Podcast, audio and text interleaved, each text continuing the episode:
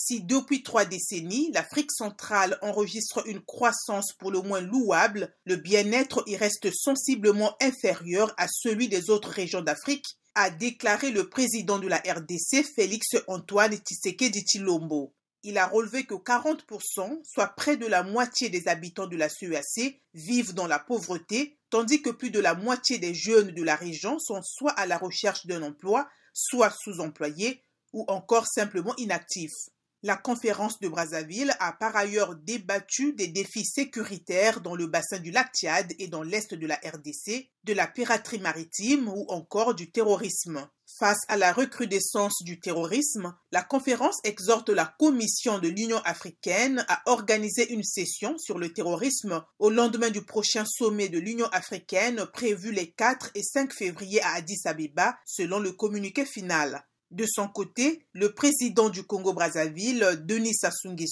président sortant de la CEAC, a appelé ses pairs au soutien de la transition tchadienne. Les pays membres de la CEAC sont l'Angola, le Burundi, le Cameroun, la Centrafrique, le Congo, la RDC, le Gabon, la Guinée équatoriale, le Rwanda, Sao Tomé et Principe et le Tchad.